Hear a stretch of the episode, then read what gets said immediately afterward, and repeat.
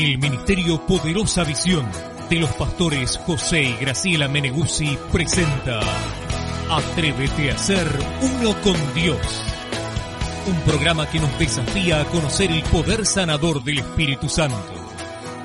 Recuerde que puede visitar nuestra página www.ministeriopoderosavision.com, la casa profética donde los sueños se hacen realidad.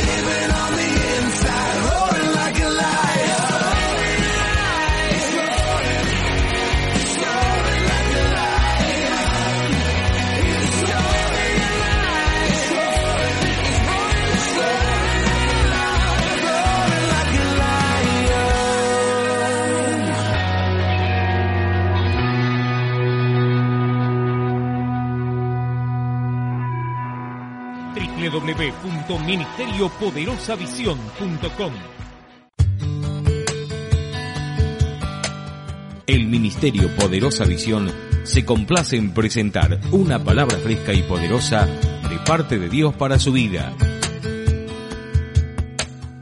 La profeta Graciela Meneguzzi, escritora y conferencista internacional, nos trae una revelación del cielo para cambiar nuestro destino y de esa manera bendecir a nuestra nación. Preparémonos para escuchar lo que Dios nos quiere enseñar en esta hora. Y hoy vamos a hablar acerca de las evidencias de esa resurrección. Una de las cosas que los agnósticos y aquellos que les cuesta creer, porque Jesús le tuvo que decir a aquel Tomás, no seas incrédulo, Tomás, sé creyente, pero él tuvo que meter los dedos en el costado de Jesús, él tuvo que ver las marcas de los clavos, porque si no, no podía creer. Y hay gente así, hay gente que endurecida de corazón, como también dice Jesús, cómo no pueden creer, se han endurecido los corazones. Y muchas veces a causa de situaciones, eh, hay gente que no puede creer en esto maravilloso que es este, este Dios amoroso que se dio por nosotros. Y cuando usted le comparte la palabra, le comparte el Evangelio, ellos es como que tienen ese velo de incredulidad que solamente les puede ser quitado a través de una palabra revelada. Por eso eh, les invito realmente y les aconsejo para cimentarnos bien en aquello que es nuestra creencia, en aquello que es nuestra fe, porque el, enemigo siempre puede llegar a encontrar, ¿sabe qué? Yo estaba pensando recién, cuánta gente que recibiendo milagros poderosos, portentosos de Dios, no se han podido mantener. Por eso yo vengo a hablar acerca de este capítulo, primera de Corintios 15, que es acerca de las evidencias de la resurrección de nuestro Señor. Amén. Gloria a Dios. Vamos a leer entonces, Primera de Corintios 15. Dice, además os declaro, hermanos, el Evangelio que os he predicado, el cual también recibisteis, en el cual también perseveráis. Fíjese que dice, declaro, he predicado, recibisteis y perseveráis. Dice, además os declaro, hermanos, el Evangelio que os he predicado, el cual también recibisteis, por el cual asimismo, si retenéis la palabra que os he predicado, sois salvos si no creísteis en vano. O sea, el apóstol Pablo habla de que él predicó el Evangelio que ellos recibieron, pero la importancia de perseverar. Y dice, si retenéis la palabra que os he predicado, sois salvos, si no, creísteis en vano. Déjeme hacer un alto aquí, en estos dos versos. Dice, tenemos que retener la palabra que hemos recibido, que se nos ha predicado. Amén. Perseverar. ¿Por qué? Porque si no creímos en vano. Si nosotros llegamos a no perseverar en la palabra, entonces hemos creído en vano.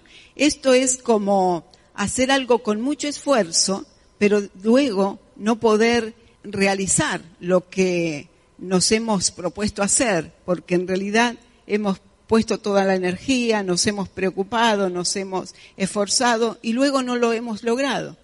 Y es cierto, muchas veces eh, por causa de necesidades venimos a la iglesia, venimos a Cristo y luego que obtenemos el milagro, luego que nos sentimos mejor, porque obviamente cuando entramos al reino de la luz nos sentimos con fuerza, nos sentimos como gigantes, eh, dueños de nosotros mismos, creemos que podemos llegar a hacer las cosas, como decía alguien en el testimonio, sentí la fuerza de hacerlo, porque es cierto, es un espíritu de, de poder, es un espíritu de victoria, y todo lo que nos tiraba hacia abajo y nos dejaba sin deseos de hacer o que nos quitaba lo, que podríamos llamar eh, la inventiva, la imaginación, todo eso, eh, bueno, queda a un lado, porque Dios nos ha fortalecido, nos ha dado gana, creemos que podemos lograrlo, todo lo, lo, anterior ha quedado atrás, lo hemos vencido. Y aún conociendo y teniendo quizás memoria de las cosas que nos han pasado, pero podemos todavía controlar todas esas cosas en el poder de Dios. Ahora, qué tremendo venir, recibir y luego volver a lo mismo. O sea, luego que hemos recibido de Dios, no retener la promesa, no retener la vida, no retener la palabra, el Evangelio. Nosotros como pastores, con mi esposo de 30 años de ministerio, más aquellos que, bueno, que conocimos, que nos entrenamos y todo eso, pero de andar, de caminar, imagínense como a cualquier persona nos han pasado cosas y nos siguen pasando. Pero nunca pensamos en retroceder, nunca pensamos en dejar la palabra del Señor, nunca pensamos dejar eh, aquello que hemos hecho como pacto con Dios, eh, aquello que era una meta, que llegar a predicar el Evangelio, serle fiel a nuestros pastores. O sea, nunca dejamos que nada de lo que podría llegar a ser circunstancial pueda llevarnos a robar el enemigo lo único que sabe es robar, matar, destruir. Y cuando Él nos puede llegar a hurtar lo que hemos recibido, entonces Él destruye nuestra vida. Y Él usa cosas cotidianas, no vaya a pensar que es la gran cosa o el gran caos o la gran circunstancia. Él usa lo que usted tiene a su lado. Él usa esas circunstancias que pasan todos los días. Él usa cualquier tropiezo, cualquier hermano fuera del espíritu, Él usa cualquier cosa, porque entristece así nuestro espíritu, y cuando entristece nuestro espíritu, entonces nuestro poder, nuestra gracia, se ve lastimada, porque perdemos a través de esa tristeza, por eso dice el apóstol también, no entristezcáis al espíritu, porque perdemos el poder. Necesitamos la alegría, necesitamos el gozo de la salvación, fervientes en el Espíritu sirviendo al Señor, con todo denuedo, con toda fuerza, con todo poder. Yo no sé si debe ser la llenura del Espíritu, pero cuando el diablo me las hace, yo es como que me potencio. Es algo que yo actúo como eh, en la electricidad se dice el positivo y el negativo, ¿verdad? Bueno, yo, yo eh, sigo esa regla. Si Él viene, ahí estoy yo. Yo estoy, yo soy ganadora, yo lo sé, porque Cristo está conmigo. Así que no tiene otra salida más que salir corriendo con su cola entre las piernas. Más acá o más allá, no me interesa, pero lo va a hacer. Amén. Así que es algo que tenemos que tener en mente. ¿Para qué? Porque es lindo, bueno, nos comemos el pescadito el día de Pascua, nos regalamos los huevitos. Yo decía todos estos días, ¿no? Que no sé qué tendrá que ver todo eso, pero bueno. Y luego, por cualquier cosa, nos vamos otra vez. Nos del camino, abandonamos nuestra espiritualidad. Lo más fuerte que tendríamos que atesorar es justamente eso, nuestra relación con Dios. Amén. Y le pasan cosas, y claro que le pasan cosas, le va a pasar. Ahora yo preguntaría, usted que tiene un problema en su casa, quizá con su pariente, su, eh, su cónyuge, sus hijos, lo que sea, un entredicho, yo quisiera preguntar a ver si hay alguien que en su casa nunca una pelea, un grito, una discusión. Porque entonces yo lo llamo y me, para que me explique. A ver cómo es eso, ¿verdad? No, somos todos iguales. Hay días nublados, lluviosos y hay unos otros que truena. ¿O no? Bueno, ¿y por eso usted se va de la casa? Ah, bueno, listo. Está tronando. Me voy de casa. Ah, bueno, se enojó, se fue. No. Nadie deja la casa, deja de ser familia. Al contrario, mi mamá sabía decir, éramos cuatro hermanos yo la única mujer, y yo me aprovechaba un poco de eso. Pero eh, mi mamá siempre decía, los hermanos se pelean porque se aman. Así que ella no se hacía problema, andábamos siempre peleándonos, tirándonos de las mechas. Pero ella se alegraba y siempre nos decía eso, mire qué, hermosa semilla que ella sembraba, ¿no? Y decía, bueno, eh, dice, peleense en todo lo que quieran, sáquense en las ganas. Dice, porque los hermanos se pelean porque se aman. Y la verdad que es así, y en la iglesia es lo mismo. O sea, si yo me enojo porque el otro no me saludó, es porque me importa que me salude. ¿O no? Si yo me enojo porque aquel otro no me miró, no me dio la pleitesía, ¿no? Eh, porque me interesa, me interesás. O sea, estoy diciendo con distinta forma, me interesás, te amo. ¿Cómo no me miraste? Estoy acá. Hola. ¿Eh? ¿Verdad? Capaz que no lo sabemos decir. En vez de darle un abrazo, un beso, che, te quiero, o lo que sea, bueno, por ahí eh, tenemos esa forma de manifestar. Y así somos también en nuestros amores particulares, ¿no? Personales. A veces peleamos más. Alguien decía que cuando la esposa empezaba a pelear, ya sé lo que andas queriendo. ¿No? Y sabe que en cierta forma es cierto.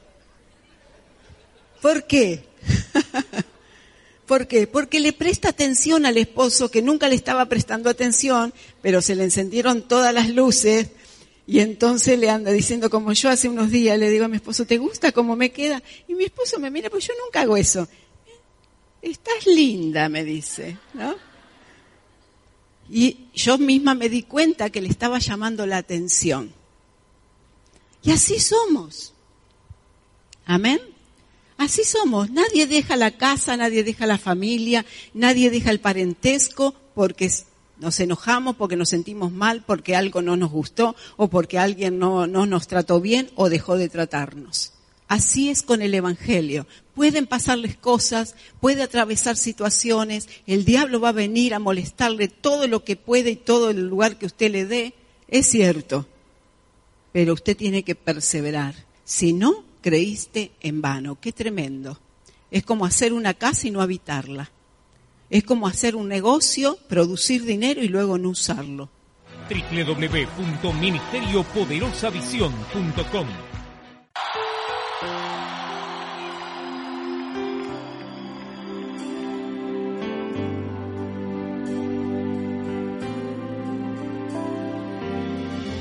Levántate, levántate, Señor, y que tus enemigos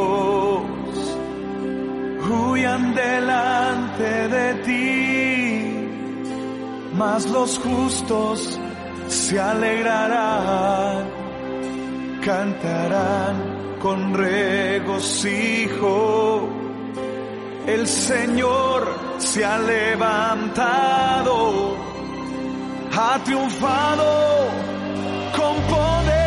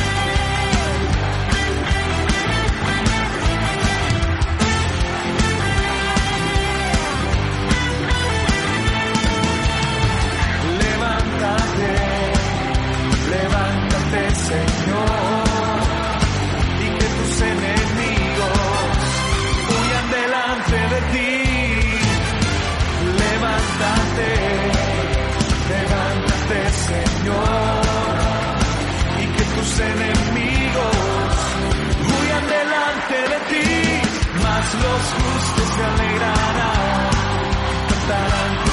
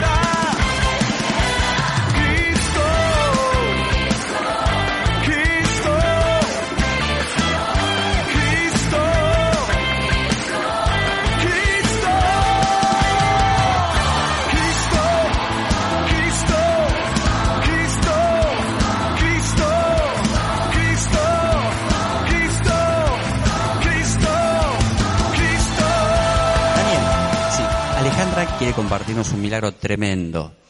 Ella tuvo un accidente, en su pierna le colocaron clavos y uno de esos clavos, ahora va a decir la cantidad, Ajá. uno de esos clavos le impedía a ella, que estaba muy sobre la piel, le impedía a ella poder caminar bien, sufría de muchos dolores, inclusive no se podía calzar eh, eh, un buen calzado. Un buen calzado. No ponerte zapatos. Ajá. Ella hace muy poco que viene a la iglesia, dos veces vino a, a- a Rosario a las reuniones, pero se congrega en el Trébol. En la ciudad del Trébol. Ajá. Y ella recibió el milagro del Señor. ¿Qué pasó? A ver, contame cuál fue el accidente. ¿Qué pasó? Bueno, yo estudiaba de noche, subo un remis, el remis saca el freno de mano, se mueve el auto y yo caigo para atrás. Vos te caes antes de subirte al auto y. ¿qué pasa en tu pie? Me quiebro el pie, me lo hago pedazo, Ajá. me ponen 12 clavos y dos planchuelas. En la zona de... El tobillo. El tobillo. Ajá. Y bueno, 12 clavos y dos planchuelas. sí. Bien. Y bueno, de ahí empecé a tener problemas para caminar, para calzarme, no podía usar taco, eh, menos estar parada mucho tiempo. Bueno, cuando yo vine acá, vine con ese propósito de que Dios me, tenía esa fe que Dios me iba a curar. Y bueno, hoy estoy de taco, Dios me sanó, tengo el clavo que me roza la piel, pero no se salió y no me volvieron a operar como decían que me iban a volver a operar. Decían, médicos decían que a causa de ese clavo que se salía te iban a volver a operar. Me iban a volver a hacer otra operación. Ese pie no podías moverlo bien, no, No. podías pisar fuerte, No, no podías usar tacos. no. Hoy estás con tacos, casi 6 centímetros de taco. Golpeas el piso, No. no te duele. No, para nada. ¿Y eso qué, cuándo pasó? Eh, la primera vez que yo vine acá a Rosario, ya me congregaba en el Trébol, Sí. eh, bueno, ¿Qué pasó yo acá sentí un fuego como que Dios, fue un golpe fuerte en el tobillo, como que algo se enderezó. ¿Sentiste como que algo se enderezó? Como ¿Tu pie que algo estaba se- torcido? Sí, tenía el clavo la- por fuera, cerca de la piel. Y sentí eso en mi pie y bueno, al otro día eh, intenté ponerme los zapatos, me puse a bailar con mis hijos, tengo cuatro chicos, y, y Ustedes están bailaba. escuchando. Bailaba y saltaba y el pie no me dolía. Dele un fuerte aplauso al Señor, amén, porque vemos el poder restaurador de la unción en tu vida.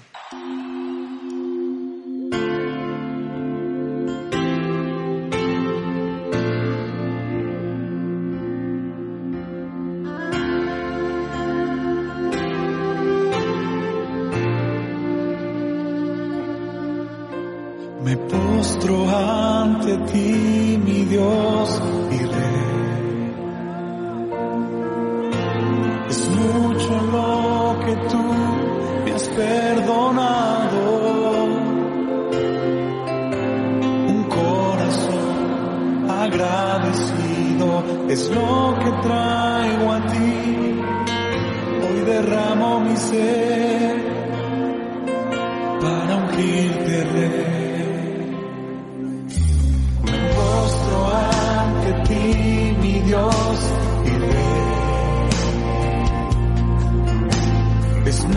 hecho lo que tú me has perdonado. Un corazón agradecido es lo que traigo a ti. Hoy derramo mi ser para ungirte rey. Exáltate, Señor. Exáltate se llene esta casa con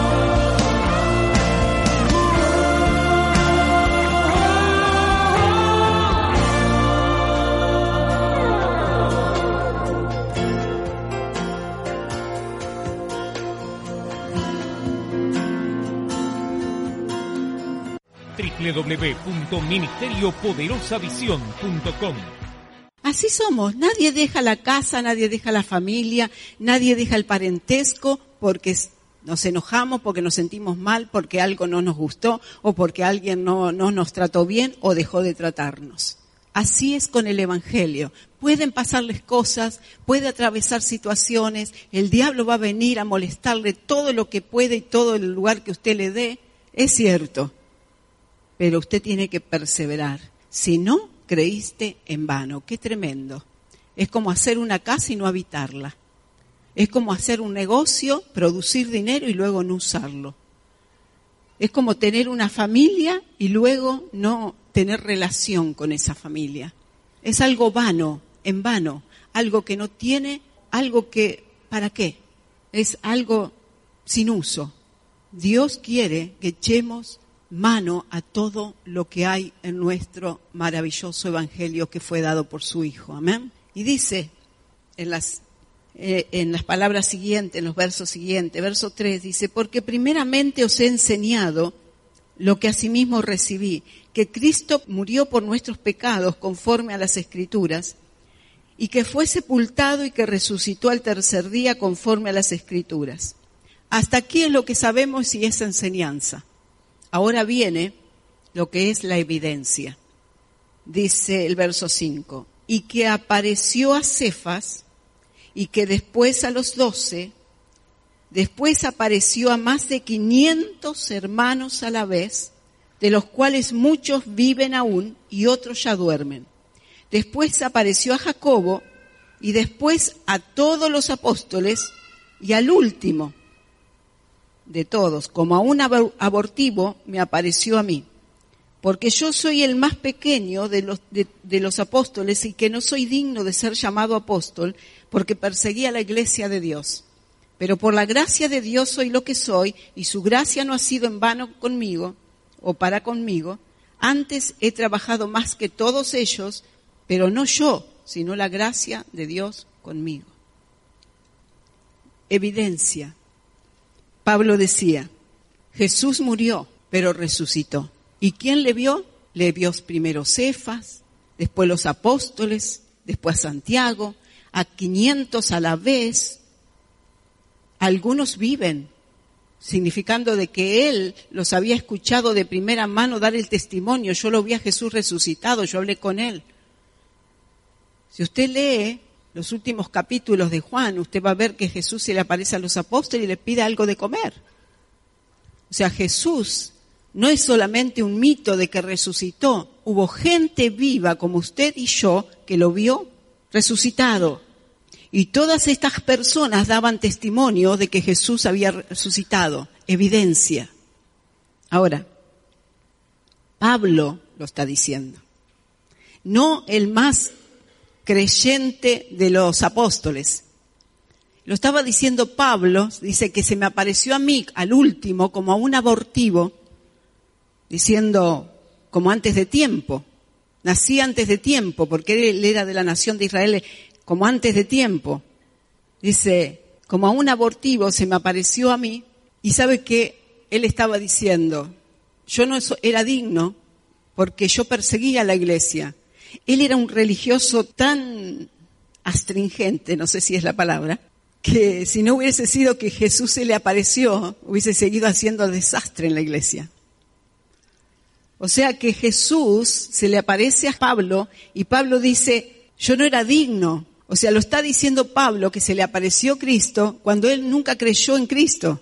Lo estaba diciendo Pablo cuando él era un religioso fariseo de fariseo que aventajaba a muchos en cuanto a mantener las normas y todo eso.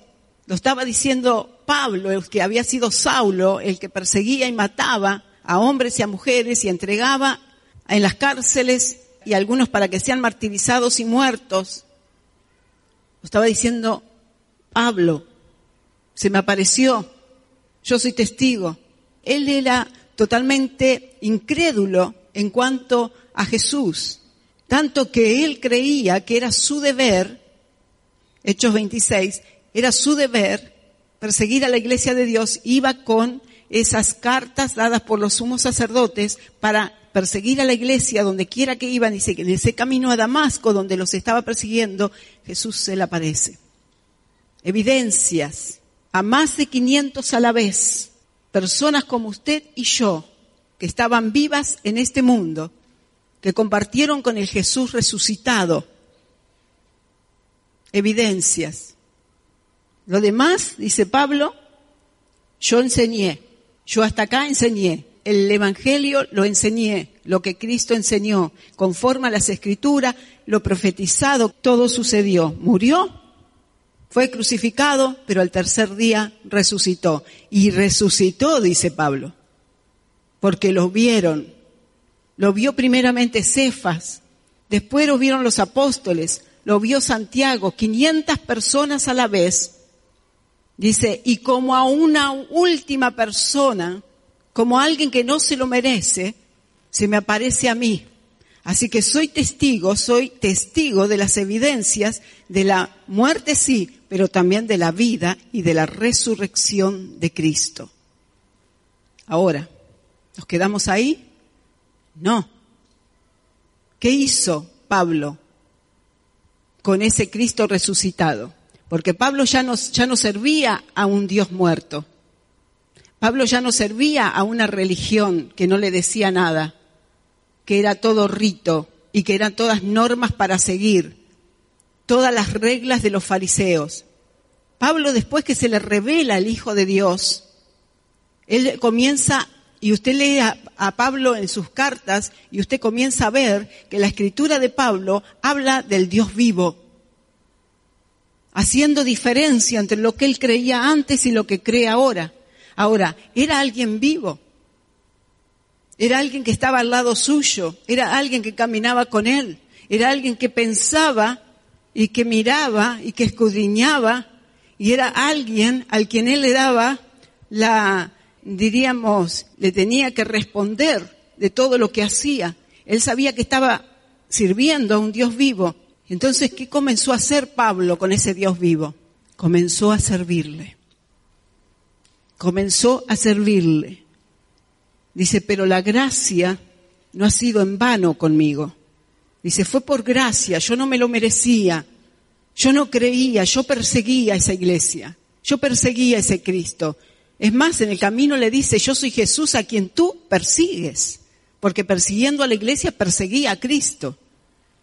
Dice, pero la gracia no fue en vano, mas yo he trabajado más que todos los que también han enseñado y han predicado este Evangelio. Hermanos, la pregunta esta tarde sería, ¿vamos a tomar la gracia en vano o vamos a predicar?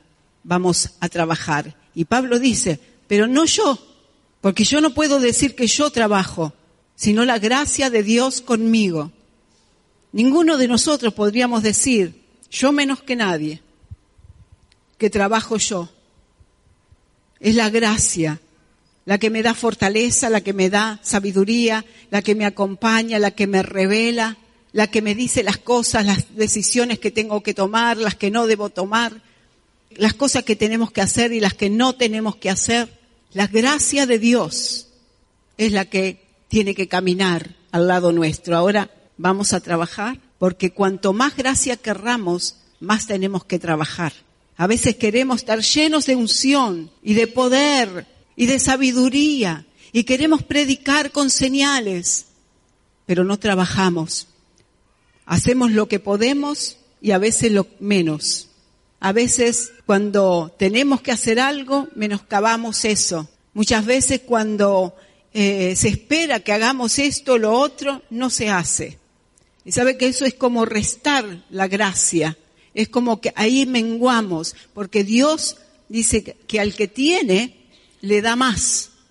Entonces cuando nosotros trabajamos, cuando nos damos para el trabajo, Él nos llena de gracia y laboramos con su gracia, es cierto, pero somos nosotros que nos disponemos a darnos para trabajar. Y cuando nos disponemos a predicarle a alguien, cuando nos disponemos a predicar en los, en los grupos familiares, en los rediles, cuando tenemos que ir a un lugar, cuando tenemos que acompañar, cuando tenemos que respaldar, la gracia de Dios es abundante en aquellos que abundantemente le sirven. La gracia de Dios es abundante aquellos que abundantemente le sirven. Usted va a encontrar excusa. No, pero usted no sabe con quién me toca. No, pero usted no sabe con quién y a quién tengo que soportar. Ya con eso me gané el cielo. No sé, no, no, no. Dios lo soportó a usted y Él está en el cielo y siempre lo estuvo. No, no, no, no. No hay excusa para servir al Señor o para no servirle.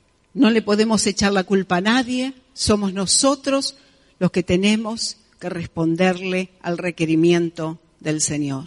Somos nosotros los que tenemos que darle. Gracias por compartir este momento juntos.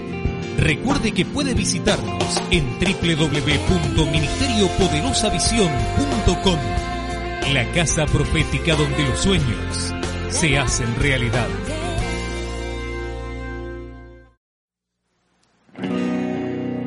How do I say thank you, Lord, for the way that you love and the way that you come, for all that you've done. and all that you'll